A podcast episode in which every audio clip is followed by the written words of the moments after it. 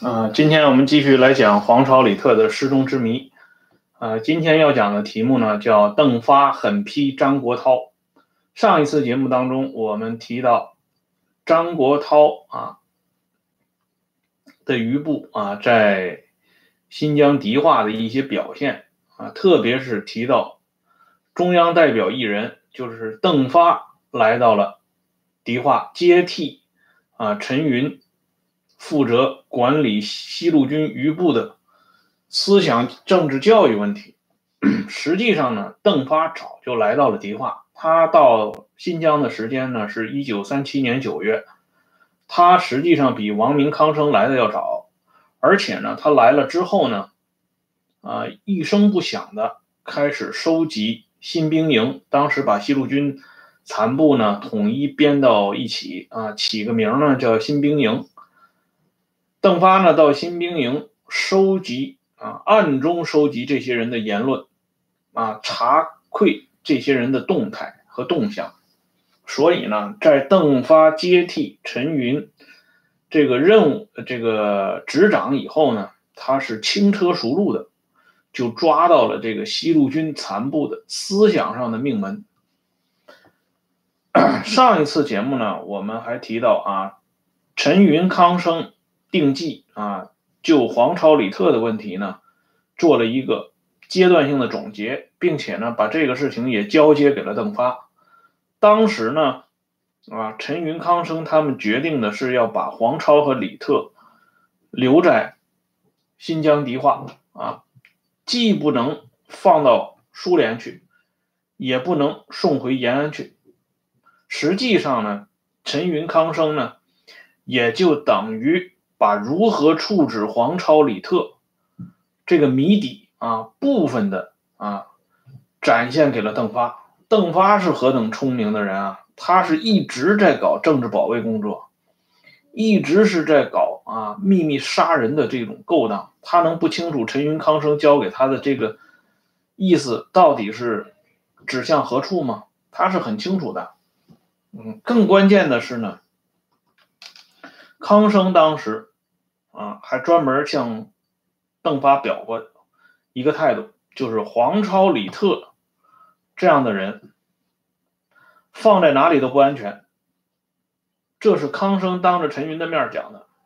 啊，陈云呢没有表态。啊，邓发呢当时的表态是，他很清楚他身上的担子有多重啊，所以呢，请代表团的同志放心回到延安去。啊，他呢会直接向延安汇报工作的每一个步骤，这也就是啊为什么到了陈云晚年的时候，连他的子女向陈云啊打听黄超、李特死亡的真相的时候啊，陈云呢跃身而起，加以指斥的根本原因之一，也就是说呢，在陈云离开新疆的时之前。他已经基本了解到黄超、李特这两个人的下场是什么了。当然，也正是因为他了解到了，所以他回到延安之后啊，迎接他的就是高官厚禄啊，一路扶摇。在上次节目的收尾处呢，我还谈到一个啊，就是邓发在江西。中央苏区的时候，奉周恩来来的指令，杀掉了一个关键性的人物，而这个人物的被害呢，让毛泽东对邓发呢是另眼相待，而且正是因为邓发奉命杀掉了这个关键性的人物，所以当后来啊中共延安七大的时候，大家在追究邓发的责任的时候，毛亲自出面。力保邓发。我们昨天的节目的题目呢，叫刘英说邓发杀人太多。刘英说这个话的时间呢，是在酝酿中共七大中央委员会委员的候选人名单的时候。刘英作为张闻天的夫人呢，她跟毛的关系很深了，而且毛对刘英一直也很看重，所以呢，毛当时征求刘英的意见。刘英就说了这么一句话，他说：“谁上都可以，但是邓发不能上。邓发杀人太多。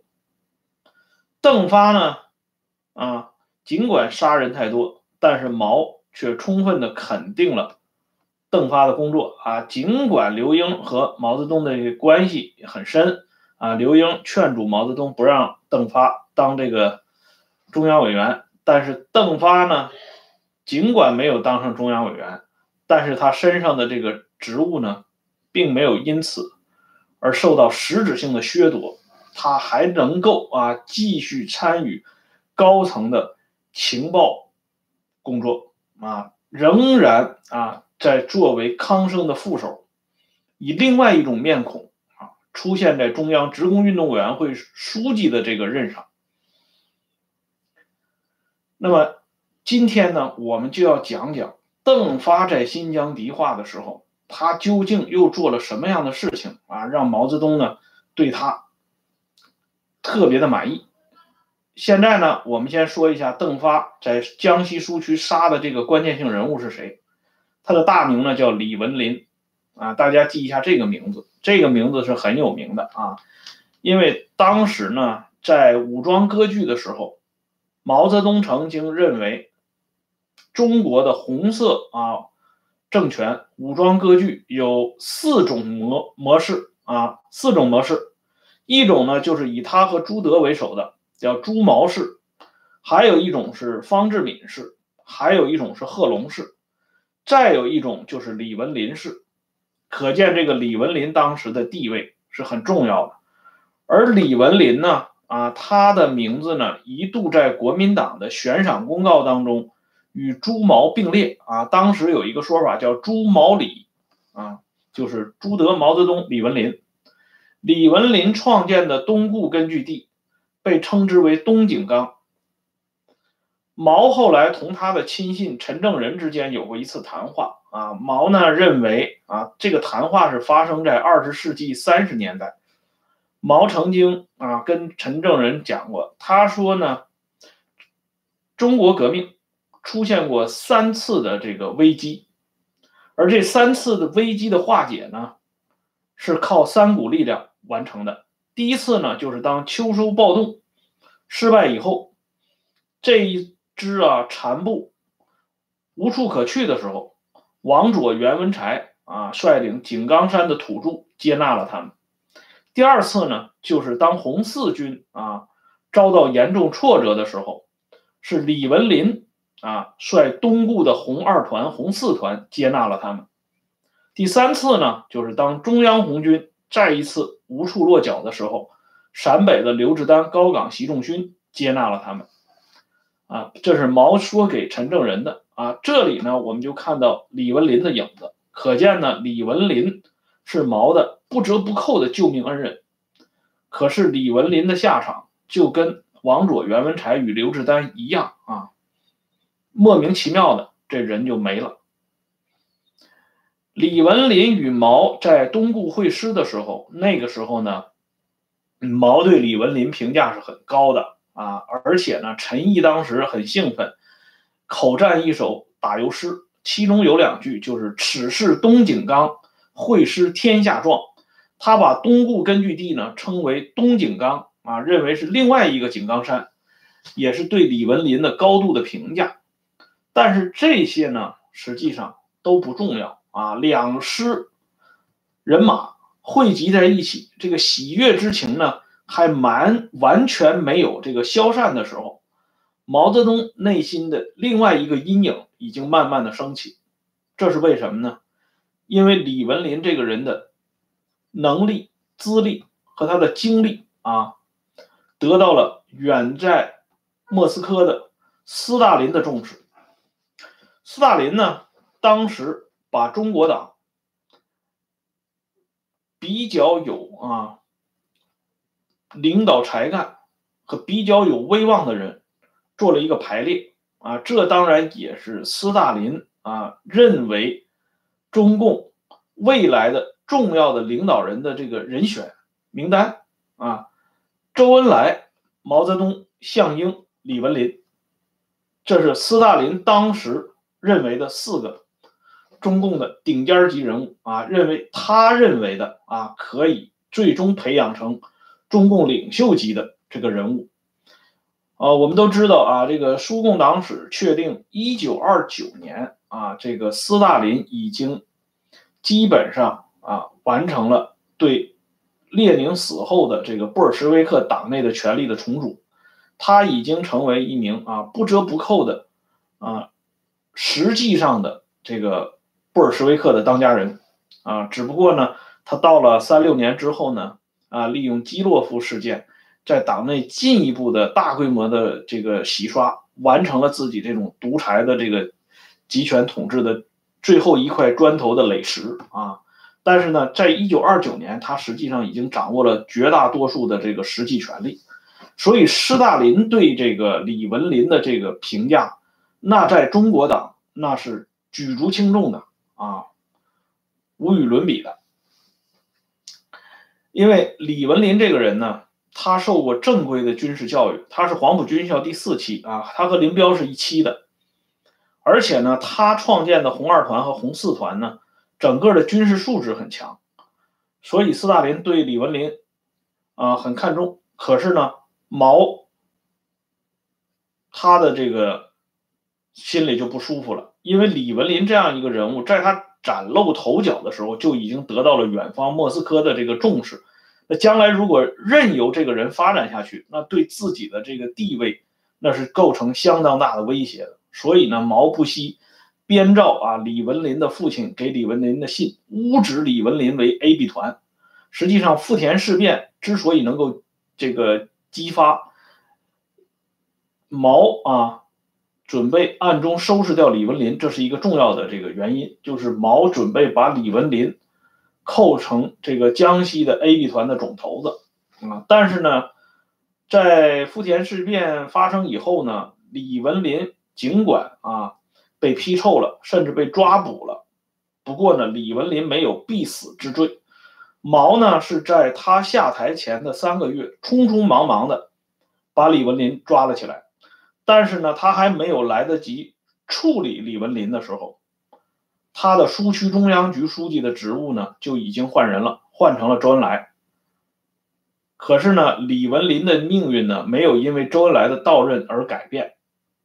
到了一九三二年五月的时候，周恩来指使国家政治保卫局局长邓发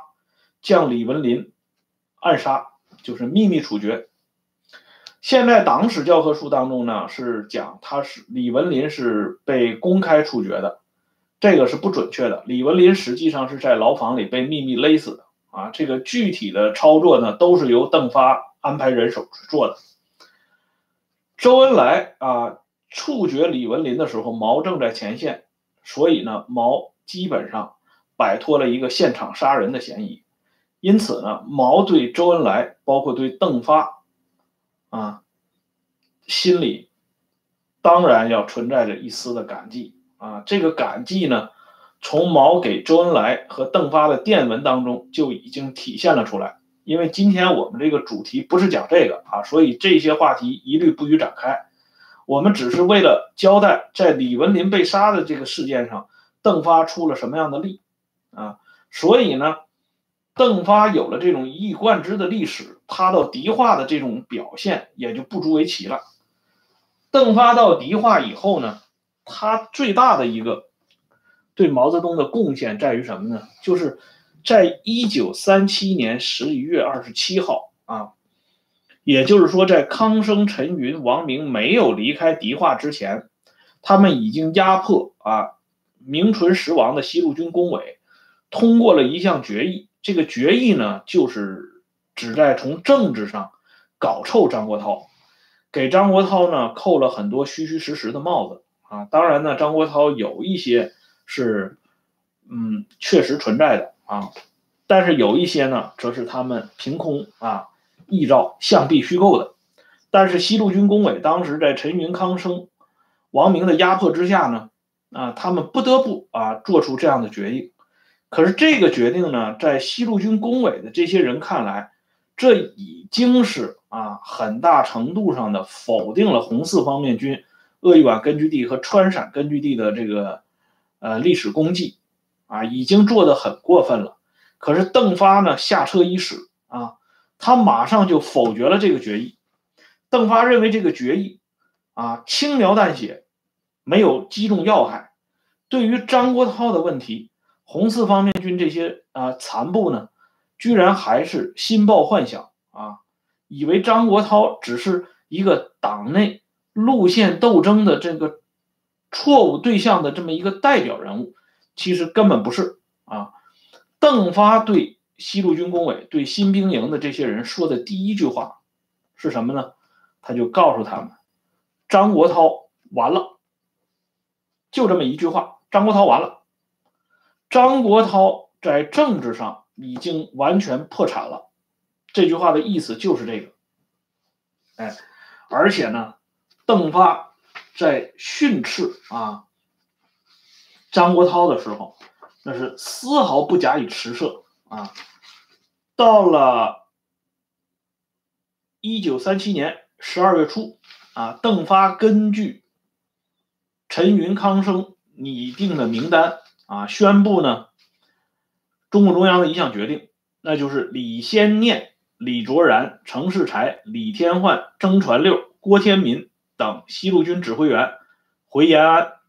剩下的人交邓发全权管理。这样呢，留在迪化的原西路军高级将领就只剩下了黄超和李特两个人。说白了呢，啊。就是黄超和李特的命运完全攥在这个邓发的手掌心里。邓发这个人很厉害啊，他到了这个迪化以后呢，他从这个新兵营里这个排一级的干部抓起啊，对他们呢长篇累牍的进行洗脑。一九三八年一月，邓发在迪化发动第二次批判张国焘错误路线的学习。就张国焘问题做了长篇的报告。当时呢，有一个呃，有有一些当事人回忆啊，他说呢，刚开始多数人思想转不过弯子，有的只承认西路军失败是军事上的错误，不承认政治路线错误。邓发同志亲自给排以上干部每星期上两次政治课，解释反张国焘路线问题及党对时局宣言。虽然个别人怀疑。张国焘错误的严重性，但经过邓发的解释和学习后，同志们的政治觉悟大大提高，大多数人已有正确的认识。实际上，这些话呢是冠冕堂皇的话，也就是说，经过邓发的威逼和利诱啊，多数人呢已经不得不改变自己原有的立场，因为如果不改变立场的话，他们很清楚啊，邓发将对他们采取什么样的手段啊，邓发呢？在这次啊批判会当中呢，邓发是第一个啊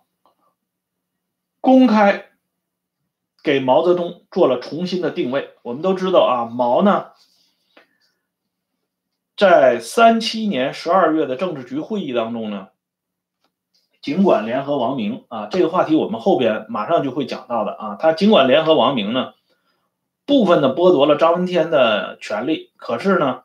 他还没有完全成为党内啊首屈一指的第一号人物啊，他只不过呢，当时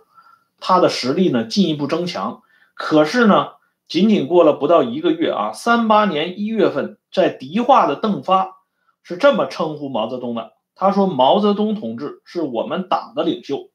全中国人民的领袖，全体红军的领袖。”啊，这是邓发。给毛泽东戴的三顶大帽子，这个时间大家看一下，一九三八年一月呀，毛泽东自己承认的啊，他说六届六中全会是确定了他在党内的这个领袖的地位，可是人家邓发呢，在六届六中全会之前就已经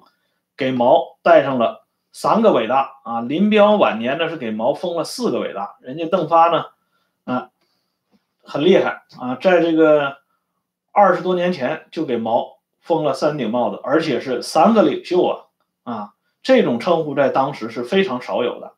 即便是王明啊，之前的陈独秀、瞿秋白这些人在台上的时候，也没有人称之为领袖啊，什么全党还全国人民，当时啊，这个红军管辖的那就是巴掌大的地方，他怎么能成为全国人民的领袖呢？但是呢，邓发的这个人家的这个解释呢就是这样啊，你信也好，不信也好，他就这么讲的啊。然后呢，他把张国焘的行为第一次啊，自己就给定义成犯罪行为。张国焘实际上在邓发的口中呢，已经成了一个犯罪分子了。那就是人人啊得以诛之。他实际上他已经当时邓发明确的告诉大家了，说我们现在是一九三八年一月份了，我们才来清算张国焘的罪行，这已经很晚了。你们知道吗？在一九三七年四月啊，就是上一年的四月份啊，从党到红军已经全面展开了对张国焘路线的。这个正式的批判和讨伐，啊，张张国焘的这个被批判的时间呢，邓发说的啊，基本是靠谱的，因为那个原来在刘伯承、邓小平啊手底下工作过的那个处长杨国宇，后来做到海军副司令员。杨国宇呢有过一本日记啊，杨国宇本人就是红四方面军的啊，他是在川陕时期参加红军的。杨国宇的有个日记叫《刘邓麾下十三年》，他这个日记当中就清清楚楚地记载着，一九三七年四月啊，他们这些红四方面军的人，在队伍当中呢，已经开始展开了对张国焘的批判。杨国宇那个时候呢，还没有完全被洗脑，所以呢，他思想上转不过弯子来，因此这段事情呢，他记得还是很详细的。所以呢，就是说，早在啊将近八个月之前啊，在延安的时候。已经激烈的展开了对张国焘的反击。邓发的言下之意呢，是我们起步已经晚了，所以呢，我们现在要迈开腿啊，快步追。他就是鼓噪这些四方面军的人起来揭发张国焘，而且呢，邓发不光是把矛头指向张国焘，他还一连串的点了很多红四方面军高级领导人的名字。啊，什么周纯全啊、陈昌浩啊、啊等等的这些人，包括他宣布啊送回延安的啊，你像曾传六啊这些人，他都点了名字了。那包括死了的啊，郑义斋，供给部部长郑义斋，他有什么罪？邓发也说出来了。邓发的这个小本子上面啊，密密麻麻的记载着这些红四方面军领导人的罪行。邓发呢，信手拈来，随便说出一条来，而且一说出一条就是一顶大帽子，不是什么军阀主义的残余啊，就是分裂主义的这个工具，这些乱七八糟的名词，把这些西路军余部吓得大气都不敢出。但是呢，啊，这个咱们都说啊，众视之诺诺啊，不如一世之恶恶。还是有人啊敢于站出来顶撞邓发，那就是黄超和李特。这两个人呢，他就不同意邓发做的这些啊蛮横无理的结论。虽然呢，黄超、李特啊，在一九三七年十一月二十七号的那个西路军工委形成的决议当中呢，也签了字表了态，但是呢，他们是出于啊这个少数服从多数。出于对党内纪律的这个服从，他们才举了手签了字的，并不等于说他们内心真的认同这个决议里提到的内容。可是这一次呢，邓发这种无限上纲上线啊，全面抹黑否定红四方面军的功业，这让黄超和李特再也做不下去了。于是呢，这两个人就站起身来，逐条的批驳邓发的指责。会场呢就有点乱了，啊！但是邓发到底是老手啊。邓发先是宣布散会，啊，然后呢对黄超、李特进行个别辅导。这个别辅导实际上已经不是啊一般意义上的辅导，而是将黄超和李特两个人直接压了起来，关押起来。哎，而且呢是分别关押。这个资料呢，啊，反而是盛世才方面提供的，因为当时呢他们在敌化的时候，啊，